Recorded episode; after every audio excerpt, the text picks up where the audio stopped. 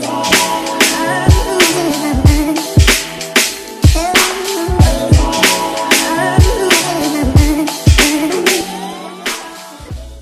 Bienvenue sur le KSU Show. Ici, on parle nutrition, fitness, lifestyle, développement personnel. Le tout pour vous apprendre à être la meilleure version de vous-même. J'espère que la team No Bullshit se porte bien, que vous êtes en forme, en bonne santé et que vous continuez à faire des gains.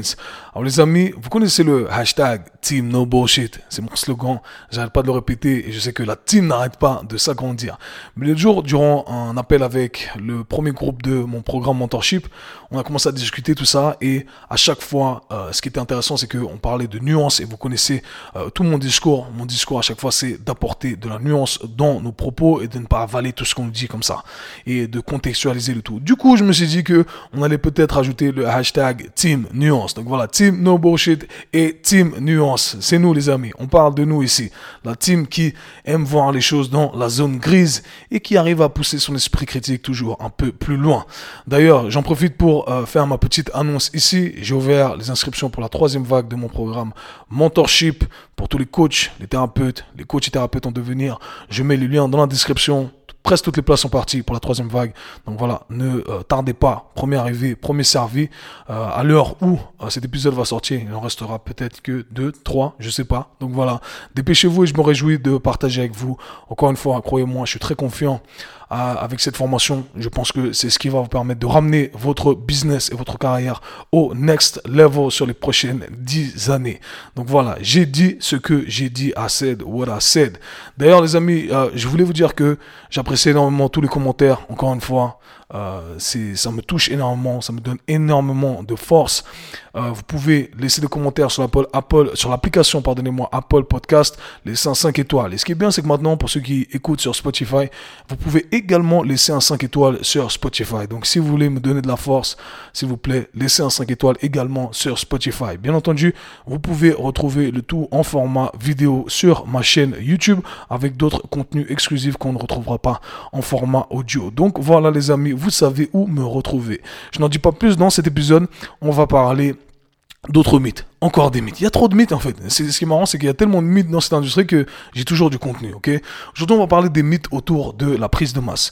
Pour ceux qui connaissent un peu ce phénomène de prise de masse, on cherche à construire du muscle, on vous fait consommer euh, un surplus calorique qui est énorme, mais au final, on finit par stocker plus de gras que euh, de prendre de la masse musculaire. Donc, j'explique comment organiser le tout dans cet épisode. Dans un deuxième temps, je vous explique comment agir lorsqu'on atteint, on cet état euh, de stagnation, lorsqu'on n'arrive plus à se diriger vraiment, on voit qu'on est, on n'est plus dans la bonne direction dans euh, notre quête fitness, la quête de notre objectif fitness. À vous de contextualiser le tout. Donc j'espère que ça pourra vous aider. Je n'en dis pas plus les amis. On parle prise de masse et phase de stagnation. Let's get it. Bienvenue dans un nouvel épisode les amis. Dans cet épisode on va parler nutrition et entraînement. Dans un premier temps on va parler prise de masse et on va répondre à la question suivante.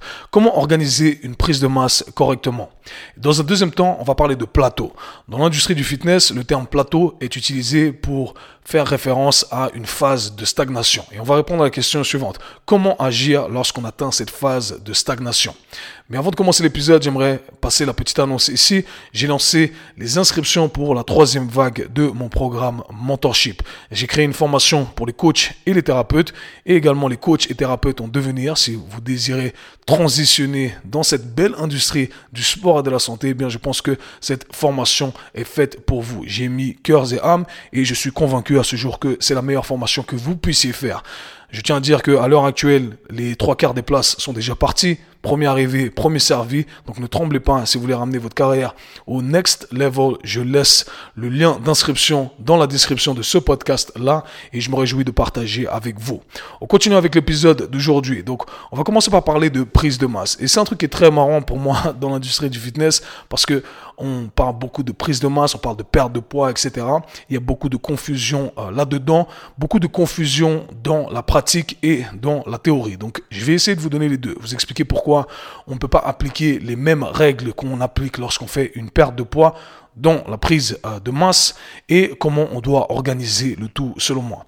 Et ça me fait très rire parce qu'à chaque fois qu'on parle de prise de masse, eh bien, chaque hiver, et c'est pour ça que je fais cet épisode à ce moment-là, parce qu'on est encore dans cette période hivernale, et c'est ce moment-là où on prend de la masse, parce que on n'a pas besoin de montrer son corps, après tout, ok? On est caché, on a des pulls, on a des vestes, etc. Donc c'est très facile de euh, cacher son corps, on prend un peu plus de masse grasse, et il y en a qui accumulent encore plus de masse grasse parce que ils pensent que pour faire une prise de masse, eh bien, on doit consommer euh, énormément de calories, énormément d'énergie pour pouvoir construire du muscle. Et du coup, on voit la salle de sport, ces gars qui s'entraînent avec des pulls et on leur demande ouais, qu'est-ce que tu fais? Ouais, je suis en prise de masse. Non, non, t'es pas en prise de masse, t'es en train de devenir gros là. T'as accumulé beaucoup de gras parce que euh, t'as une mauvaise conception de ce qu'est la vraie prise de masse. Et ça me fait rire parce que euh, on m'a souvent posé la question en disant Hey Kev, comment tu fais pour être sec toute l'année Et c'est vrai que moi et certains de mes amis, mes collègues, etc., euh, on est sec relativement toute l'année. Il n'y a pas de prise de masse, il n'y a pas de, euh, de perte de poids particulière, ou sinon ça se fait à des échelles qui euh, sont très basses. Et c'est pas, on fait pas ça, je dis pas ça en me vantant, je dis tout simplement parce que on n'est pas obligé de faire des prises de masse absurdes et des pertes de poids absurdes en fonction de là où on se trouve. Ok? Donc je vais donner différents avatars et je vais expliquer le tout. Commençons par la théorie. Quand on parle de perte de poids, eh bien, on l'a compris, on doit faire un déficit calorique. ok? C'est-à-dire qu'on doit dépenser plus d'énergie que euh, l'énergie qu'on consomme. Et à partir de là, on va perdre du gras. ok? Et le gras, ce n'est que euh, le stock d'énergie que le corps a, que le corps, le corps nous a donné. Maintenant, ce qu'il faut comprendre, c'est que lorsqu'on fait une perte de poids, une perte de gras, eh bien, on peut créer un grand déficit. On peut créer un déficit de 1000 euh, calories, 1500 calories, si on va aller dans les extrêmes, ok? On peut faire ça et on va perdre du gras.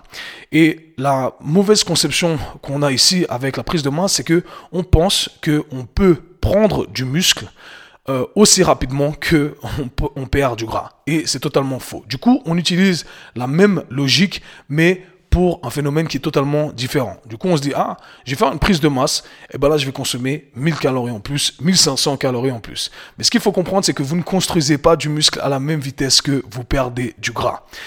ça prend du temps à construire du muscle, ok? En une année, on va prendre très peu de masse musculaire. C'est comme ça. On peut pas aller plus vite que la musique, ok?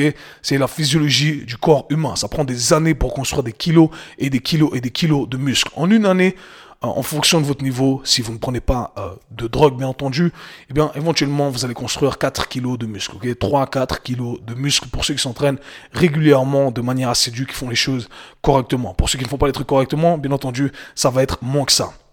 Du coup, si vous euh, créez un surplus qui est trop important, eh bien, bien entendu, vous allez stocker du gras et vous n'allez pas prendre de masse musculaire. Et voilà pourquoi on se retrouve avec ces gens qui font des prises de masse et qui se retrouvent à stocker beaucoup plus de gras que euh, de prendre du muscle.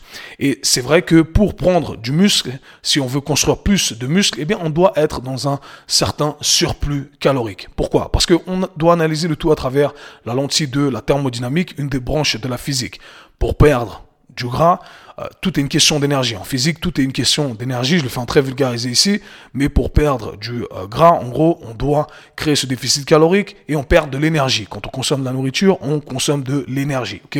Maintenant, si on veut avoir plus de trucs, si on veut avoir plus de masse musculaire, eh bien, on doit amener plus d'énergie à notre corps, d'accord? Donc, on doit aller au-dessus de notre état de maintenance. Donc, ça, c'est très clair là-dessus. On doit être dans un surplus calorique. Maintenant, ça va dépendre de où vous commencez, ok? Si vous commencez dans un état où vous êtes déjà, vous avez déjà euh, un certain pourcentage de masse grasse qui est conséquent.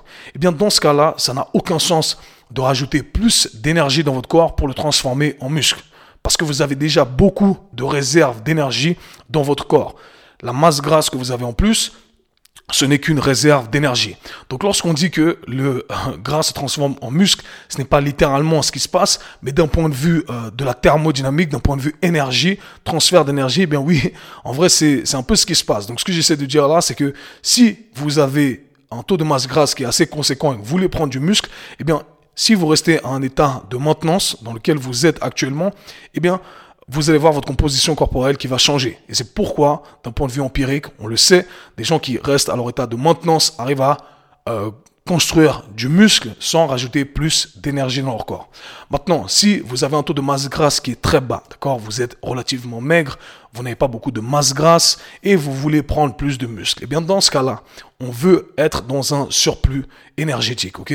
Donc on doit consommer plus de calories. Mais encore une fois, l'erreur à ne pas faire, c'est consommer plus de calories et euh, au final se retrouver à stocker plus de masse grasse. Donc imaginez euh, la chose suivante. Vous ne pouvez que construire X taux de muscles euh, par mois. ok? Par conséquent, ce X taux de muscle représente un certain, une certaine quantité de calories. Vous voulez consommer exactement cette quantité de calories. Malheureusement, je ne saurais pas vous dire exactement ce qu'est cette quantité de calories, mais d'un point de vue empirique, je peux vous dire ce qui fonctionne. Pour que vous restiez sec toute l'année et que vous construisiez du muscle. Avant de euh, donner ces techniques-là, ou les chiffres exacts que je vous recommande, eh bien, je tiens à dire que pour beaucoup de gens qui ont une bonne relation avec leur corps, avec la nourriture, eh bien, vous pouvez le faire sans rien traquer, ok? Il n'y a pas besoin de traquer. Vous vous entraînez à la salle, vous avez un peu plus faim euh, que d'habitude, vous mangez, c'est votre corps qui vous dit, hey, j'ai un peu plus faim, et vous allez euh, construire un beau corps sur le long terme, d'accord? Et euh, vous allez prendre du muscle sans stocker de gras, si vous avez une bonne relation avec la nourriture. Maintenant, si vous voulez structurer le tout, vous savez pas trop où vous en êtes, à chaque fois vous essayez de faire une, prise de masse et des pertes de, poids, etc., ça c'est pas bien organisé. Donc là, on va utiliser les chiffres, on va utiliser les maths, et on va voir comment organiser le tout. Donc le premier truc à, à savoir, c'est qu'on doit connaître notre base de référence. Donc on va traquer nos calories, et on va savoir, ok, là, quand je consomme X nombre de calories, je ne prends pas de poids, je ne perds pas de poids. Donc ça, c'est notre base de maintenance, c'est notre référence. Et à partir de là, si je veux prendre de la masse musculaire et que je suis dans ce groupe-là de personnes qui a une masse, euh, une masse grasse qui est relativement basse, eh bien, moi, je vous conseille de faire la chose suivante. Axez vos entraînements côté musculation et augmentez votre apport calorique de 5% environ chaque 3 à 4 semaines. ok?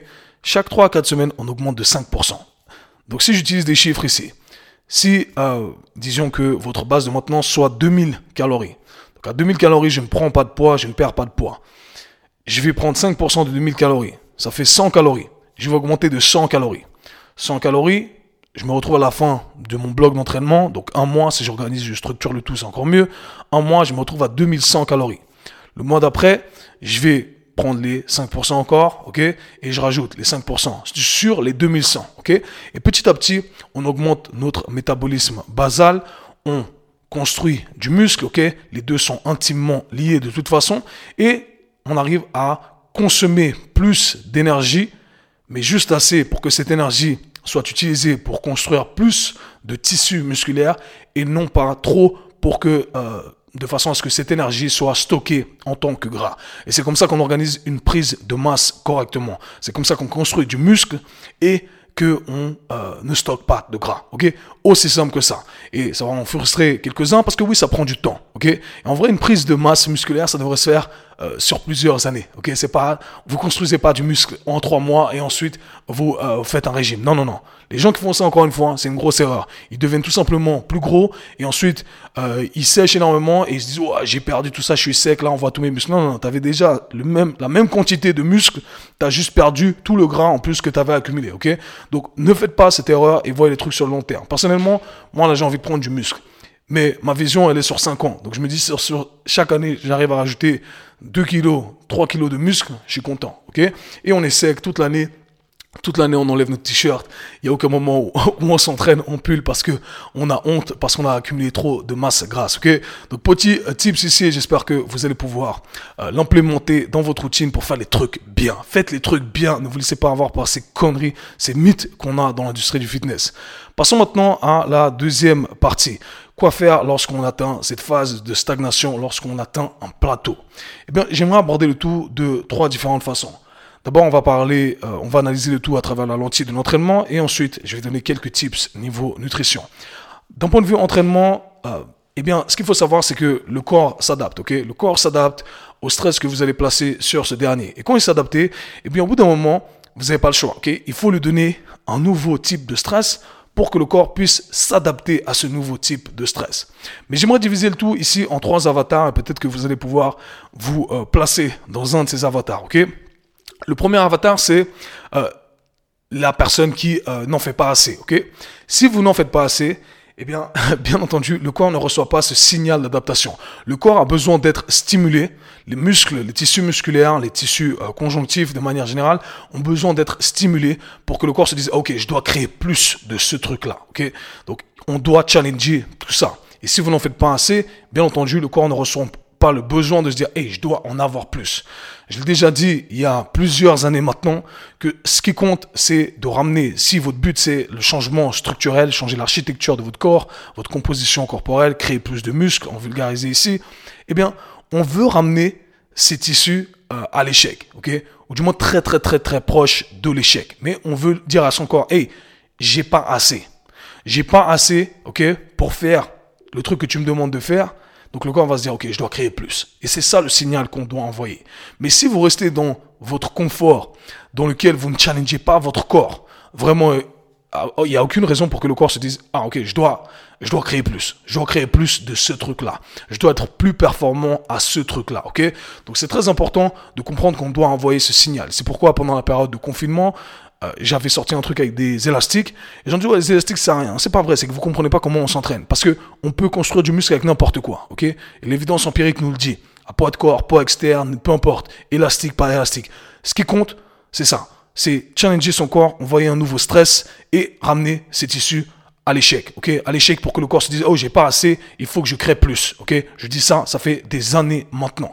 Donc, si vous êtes dans cette catégorie de personnes, il faut en faire plus. Ce qu'il faut comprendre, c'est que vous voulez manipuler deux variables ici. Vous voulez, manipuler l'intensité que vous utilisez. Si vous avez la capacité de la, de la manipuler, ce qu'on peut tous euh, manipuler de toute façon, mais euh, par intensité ici, on parle de la charge qui va être imposée sur nos tissus. Si vous avez euh, voilà, une charge que uniquement une charge à disposition, vous pouvez jouer avec l'autre variable qui est le temps sous tension. On veut accumuler plus de temps sous tension, ok, de façon à arriver, comme je l'ai dit, à cet échec-là, à travers des séries, à travers des répétitions, à travers le euh, tempo, à travers la vitesse d'exécution, ok. Donc ça, ce sont tous les outils que vous avez à disposition pour amener vos tissus à l'échec pour, pour que le corps se dise, ok, là j'ai pas assez, ok. Et à l'échec, ça ne veut pas dire vous buter pour que vous ne puissiez plus marcher, ok? J'aime bien utiliser la métaphore du soleil. Quand on va bronzer, on doit se mettre, on doit s'exposer au soleil juste assez pour que la peau devienne caramélisée et on a maximisé l'adaptation du jour. Maintenant, si vous restez plus au soleil, eh bien, vous allez tout simplement vous cramer, ok? Donc, ça ne sert à rien de faire plus. C'est d'ailleurs un post que j'ai fait euh, l'autre jour sur Instagram en disant que euh, le dommage, les dommages musculaires n'étaient pas euh, le facteur important ou un des facteurs qui cause l'hypertrophie. Ce n'est simplement que le bioproduit, le sous-produit des autres, des autres facteurs, les vrais facteurs qui créent l'hypertrophie musculaire. Mais sujet pour un autre podcast, j'imagine. Ensuite, Deuxième avatar, celui qui fait tout le temps la même chose. Je l'ai expliqué aussi dans les grandes lignes avant. Si vous êtes cette personne qui va à la salle de sport et vous faites à chaque fois la même routine d'exercice, ça fait un an que vous faites la même routine d'exercice. Bien entendu, votre corps va pas changer. Au début, il a changé parce que vous lui avez envoyé un stress, mais là, il change plus. Donc, s'il change plus, on doit envoyer un nouveau stress. Donc changer votre routine d'entraînement, c'est très très très important. Vous devez amener des stimulus différents. J'ai fait plein de podcasts là-dessus. Comment organiser son entraînement, euh, des euh, différentes routines d'entraînement. Allez écouter tout ça. Croyez-moi, vous allez avoir tous les outils pour faire le tout. Mais en petit récapitulatif ici, changer d'entraînement chaque mois. Simple. Chaque quatre semaines, nouveau, nouvel entraînement. Structure d'entraînement organisez le tout et à chaque fois votre corps en fait il va jamais s'adapter ok? Il va il va s'adapter pendant un mois et ensuite nouveau stress nouveau stress. En fait votre corps il est tout le temps challengé et c'est comme ça qu'il va progresser. Dernière catégorie de personnes dernier avatar c'est celui ou celle qui en fait trop ok? Si vous en faites trop eh bien c'est euh, l'extrême l'autre extrême l'autre opposé de celui qui n'en fait pas assez. Le corps a besoin de temps s'adapter, le, corps a besoin de temps pour récupérer. Et si vous ne laissez pas à votre corps le temps de récupérer, bien entendu, eh bien, les adaptations ne vont pas avoir lieu, vous n'allez pas euh, permettre à votre corps de créer plus de tissus, etc., etc. Et pour faire le lien avec ce qu'on a dit auparavant, euh, si vous dépensez, dépensez, dépensez, dépensez, et qu'au final il n'y a pas assez d'énergie qui rentre, vous n'allez pas pouvoir construire plus. Vous n'allez pas pouvoir construire plus, vous n'allez pas pouvoir performer plus, vous n'allez pas pouvoir construire plus de tissu musculaire parce que vous n'avez pas, pas assez d'énergie qui rentre. Il y a que de l'énergie qui sort, qui sort, qui sort. Donc éventuellement, ça peut créer des troubles au niveau de votre système endocrinien, euh, vos hormones qui vont être, vont être légèrement déréglées, euh, vous allez avoir certaines adaptations métaboliques, donc votre métabolisme, toutes les réactions chimiques euh, au sein de votre corps vont être atteints, les niveaux de stress vont augmenter. Voilà, ça va créer plein de problèmes. Donc il faut savoir qu'on, euh, voilà, la dose fait le poison, ok? Pas assez, ce n'est pas bien, mais trop, ce n'est pas bien non plus. Donc encore une fois, le meilleur moyen de faire le tout, c'est d'avoir une structure d'entraînement. Euh, je me tue à le répéter, mais il y a des choses qu'on doit répéter toute sa vie, et c'est comme ça, ok?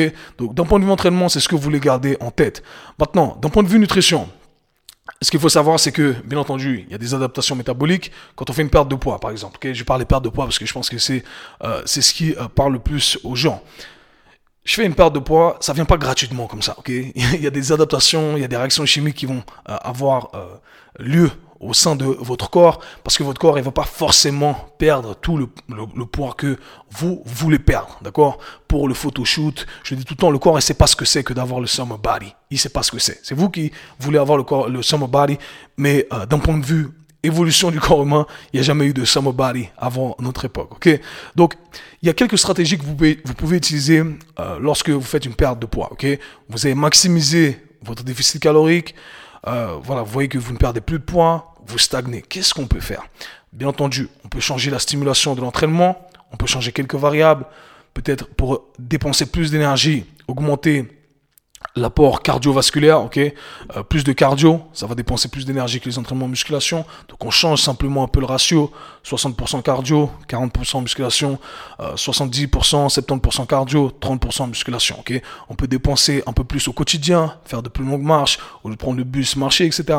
Des trucs bien entendu qui euh, vont changer le tour. Maintenant d'un point de vue nutrition, eh bien, ce que vous pouvez faire, c'est utiliser deux stratégies que je conseille, qui sont les suivantes. La première est ce qu'on appelle les refeed days. Euh, les jours de euh, comment dire ça en français, refeed, réalimentation, réalimentation c'est un terme, c'est correct, euh, dans le sens où ce sont des jours organisés durant lesquels vous allez tout simplement consommer un peu plus, ok? Vous allez consommer un peu plus tout en restant dans votre objectif de la semaine. Donc imaginons qu'à la fin de la semaine, vous vouliez, vous vouliez atteindre 20 000 calories, eh bien on doit être dans ces 20 000 calories, mais le samedi, le dimanche, eh bien je vais consommer un peu plus. En général, je vais consommer plus de glucides ou euh, de lipides, de graisse en fonction de votre préférence.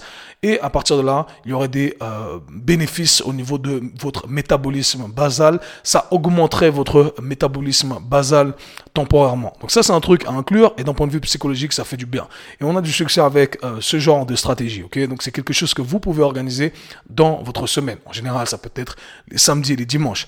À l'opposé des cheat days, ce pas, on, ne parle pas de cheat days ici parce que les cheat days, en gros, ce n'est pas organisé. C'est-à-dire qu'on consomme tout ce qu'on consomme, mais sans, sans jamais euh, vraiment traquer, sans avoir une idée de ce qu'on est en train de consommer. Ok? Donc vraiment, il faut euh, distinguer les deux. Maintenant, il y a une autre option qu'on peut utiliser, ce qu'on appelle les diet, euh, les diet breaks. En gros, une pause dans la diète, ok, une pause durant le régime. Et quand on utilise des diet breaks, en vrai, on utilise simplement des semaines, une ou des semaines de pause de régime où on revient à notre état de maintenance. Donc, imaginons que pendant mon déficit calorique, euh, je sois à 2000 calories. ok? Donc 2500, c'est mon état de base. C'est là où je prends pas de poids, je perds pas de poids. Je descends à 2000 calories. 2000 calories, c'est euh, là où je perds du poids. ok? Donc je mange 500 calories en moins. Je fais 500, je fais 2000 calories pendant 2-3 semaines. 3 semaines à 2000 calories. Une semaine où je remonte à 2500 calories. Mon état de base. Et ça me permet d'avoir une petite pause, je peux consommer un peu plus et ça permettrait également d'augmenter euh, voilà, mon métabolisme basal temporairement. Ça permet d'altérer euh, le fonctionnement de certaines hormones de satiété, d'accord? Certaines hormones qui causent la faim également, la leptine, la gréline, etc. Donc ça, ce sont, ce sont deux stratégies que vous pouvez utiliser sur le court terme pour vous aider euh, à ce moment-là. Ok, et je pense que ça fonctionne très bien, donc je vous invite à les implémenter.